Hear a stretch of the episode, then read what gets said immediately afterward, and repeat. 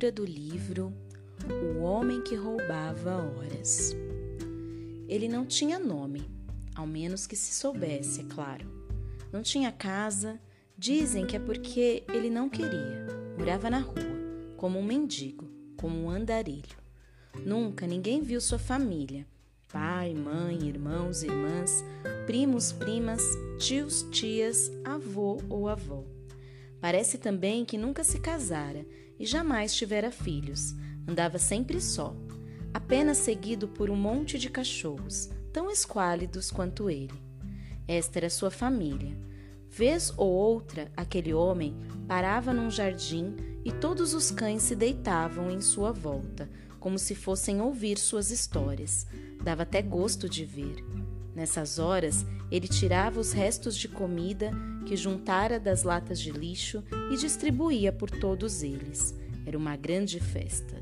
Latidos de todos os tons e uivos caninos, ouvidos por toda parte. Era um homem que não era bom nem mau. Nunca alguém havia dito que ele tinha feito alguma maldade. No entanto, tinha gente que não gostava dele e de sua família. Alguns diziam que ele era perigoso, porque ficava andando todo sujo e maltrapilho pelas ruas, levando doenças por causa dos cães. Tinha gente que dizia que um homem assim colocava em risco a segurança das pessoas, porque ele era desequilibrado. Alguns de bom coração achavam que alguém deveria levá-lo ao asilo de velhinhos, onde poderia ser bem cuidado. A maioria, porém, não se incomodava muito. Achava o velho inofensivo, vivendo uma vida que, se ele não havia escolhido, pode ter sido escolhido por ela. Todas essas opiniões era porque o homem tinha um estranho hábito. Ele roubava horas. Como assim? Não se sabe direito. Ele roubava a pressa das pessoas. Como a casa dele era rua, qualquer rua, todas as ruas. Ele ficava observando as pessoas que por elas passavam. A maioria delas ficava muito sem jeito.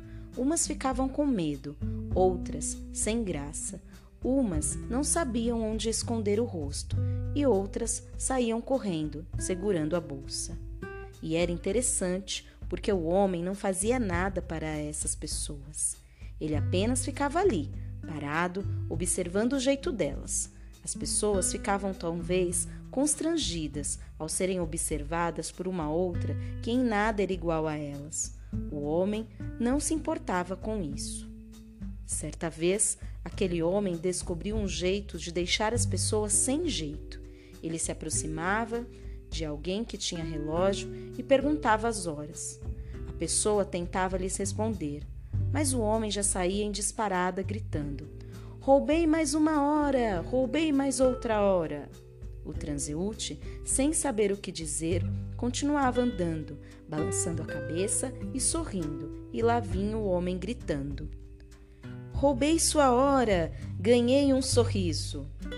E assim, aquele homem passava os dias andando de rua em rua, perseguido por sua família de cães, que parecia ser a única que o compreendia.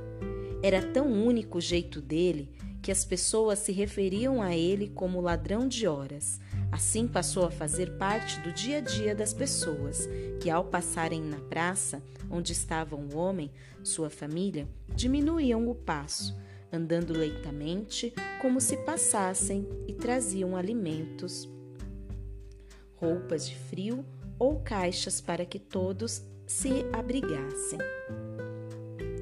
Assim, Aquela praça já não era mais o lugar de gente correndo, mas de pessoas que se cumprimentavam, que se olhavam nos olhos, que se sentavam nos bancos para contar suas vidas, de filhos que brincavam com os pais, de namorados que faziam juras de amor.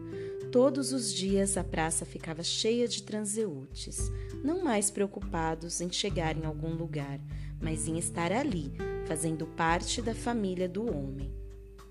Isso aconteceu por muitos dias. Chegou alguns meses, a praça virou um burburinho de alegria e felicidade. As pessoas estavam realmente voltadas para seu bem-estar e também preocupadas em não mais seguir escravas do relógio. Muitas até esqueciam que tinham relógio e já não o usavam mais quando vinham para a praça, porque aquele homem, ladrão de horas, havia lhes questionado o fato de serem prisioneiras do tempo, de tornarem suas vidas vazias, sem razão, sem brilho, e era isso que, de alguma forma, todos gostavam nele. Mas chegou um dia em que o homem não apareceu. Também não apareceu sua família de cães. Foi uma tristeza só. Quando as pessoas perceberam que estavam sós, todo mundo ficou consternado com a ausência daquela pessoa que lhes havia ensinado um novo jeito de olhar para a praça, para sua casa, para sua família, para o tempo, para seu vizinho. Várias pessoas falavam sobre ele. Umas se emocionaram, outras se desesperaram. Alguém propôs uma oração, Outro quis fazer uma estátua em homenagem ao homem. Um casal suspirou e uma criança soluçou no colo da mãe.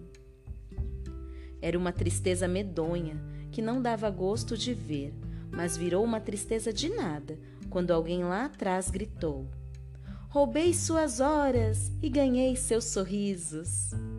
Todos se voltaram imediatamente para o local de onde vinha o grito e vinha o velho homem maltrapilho sobre um banco de praça. Sob olhar tinha sua família.